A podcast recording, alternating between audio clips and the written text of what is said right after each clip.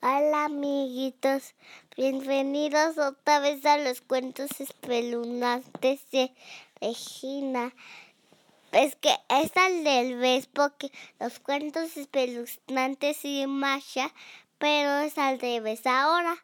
Entonces, Juan, sí, este, eh, le cuentan, este, ¿verdad que es muy fácil explicar? ¿Verdad, mamita? Sí. ¿Estás lista? Lista, ustedes amiguitos, listo.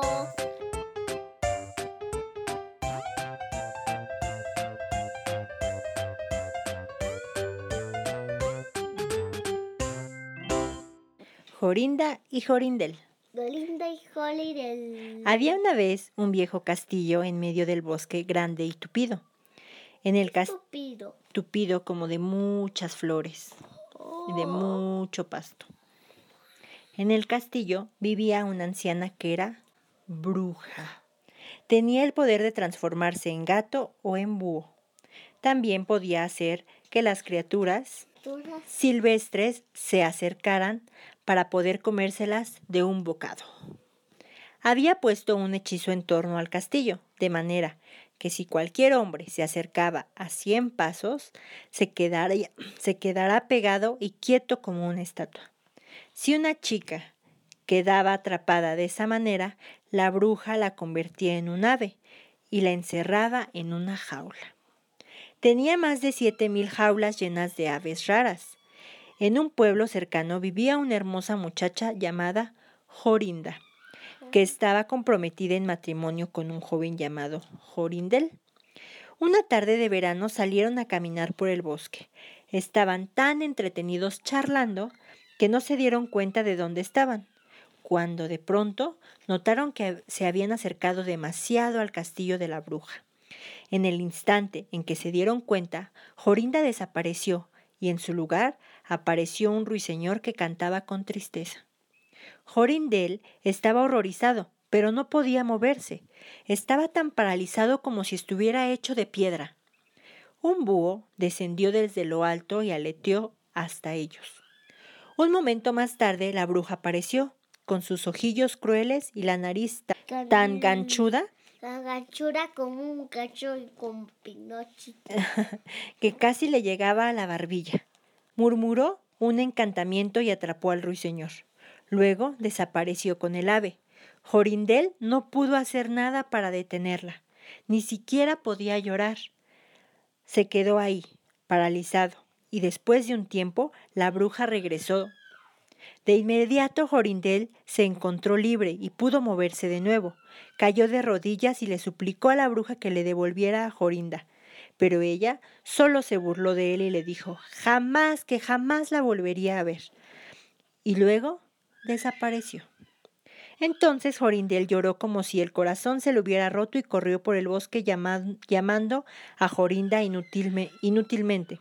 Al final, ya cansado, caminaba apesam- apesadumbrado, ¿Qué es pesalumbrar? como triste, como lento, sin ganas, pues porque su novia ya no estaba. Arrastrando los pies. Jorindel pensaba todos los días en Jorinda, preguntándose cómo podría rescatarla. Entonces, una noche soñó que encontraba una flor de color rojo sangre que crecía en una pradera. En el sueño tomaba la flor y se dirigía al castillo de la bruja. Nada podía hacerle daño, porque la flor había roto el malvado encantamiento. Cuando Jorindel despertó, fue a buscar la flor roja con la que había soñado. Buscó por todas partes durante ocho días y entonces, en la novena mañana, encontró la flor que creía que crecía en una pradera, justo como la había visto en su sueño. Jorindel la cortó con manos temblorosas y la llevó cuidadosamente todo el camino, de vuelta al bosque de la bruja. Se acercó más y más y más al castillo de la malvada mujer y cuando estuvo a cien pasos de él, se dio cuenta que no estaba paralizado como antes. Todavía podía moverse. Se llenó de alegría y llegó hasta la puerta del castillo. Estaba cerrada, pero la tocó con la flor mágica y la puerta se abrió. Jorindel Corrió al patio y trató de escuchar el canto de las aves. Ahí estaba. Ahí estaba. Se encaminó a toda prisa en esa dirección y el canto de las aves se hizo más y más fuerte. Por fin llegó hasta una enorme habitación llena de jaulas, y ahí estaba la bruja, alimentando a las aves.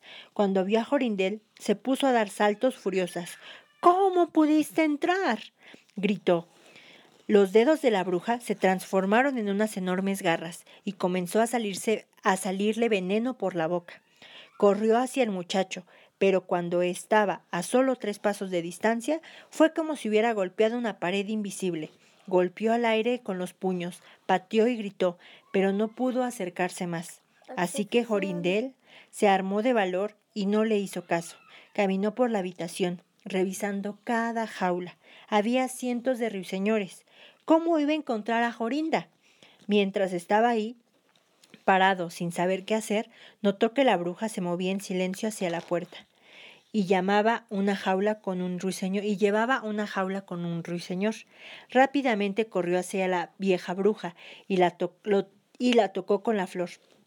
De inmediato quedó paralizada como una estatua y sus poderes desaparecieron.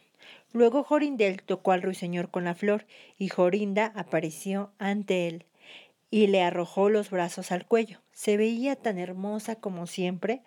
Luego usaron la flor para hacer que todas las aves en las jaulas recuperaron su forma original y las doncellas pudieran volver con sus familias. La pareja se casó al la siguiente semana. La flor roja, Jorinde y Jorindel. ¿Por qué? Pues porque eran novios. ¿Dónde se casaron? En una iglesia. ¿Por qué? Porque se amaban mucho. No. ¿Tú te vas a casar? No. ¿No? Ok. Me, me, voy a casar con mi papá en la iglesia. Ah, perfecto. La flor roja les trajo suerte en todo lo que hacían y vivieron el resto de sus días con gran felicidad. Colorín colorado. Este cuento se acabaron. Este es el ocho capítulo, amiguitos. Y mañana vamos a hacer el nueve capítulo. Están emocionados. Después el diez. Siéntate, por favor. ¿En dónde los escuchas tú? Mm, en, su celular. Sí, pero ¿en dónde? ¿Hacia dónde vamos cuando tú escuchas tus cuentos? Ah, A los cuentos. No, ¿tú en dónde los escuchas? Cuando estamos en dónde? cuando me llevan a la escuela, a veces hora de dormir. Pues ya despídete de los amiguitos. Diles. Adiós, amiguitos. Chao, bye, besos. Chao, bye. Ah, pues dile. A gmail.com. Gíbame a los cuentos de gmail.com o síganme en Instagram. Me cuentan cómo como los cuentos de. Hasta la próxima, chao, bye, besos. Hasta la próxima, bye, bye. Chao, huesos. ¿Huesos? Huesos. Besos. Besos, no huesos. Bye. Bye, amiguitos. Recuerden esta graciosa historia.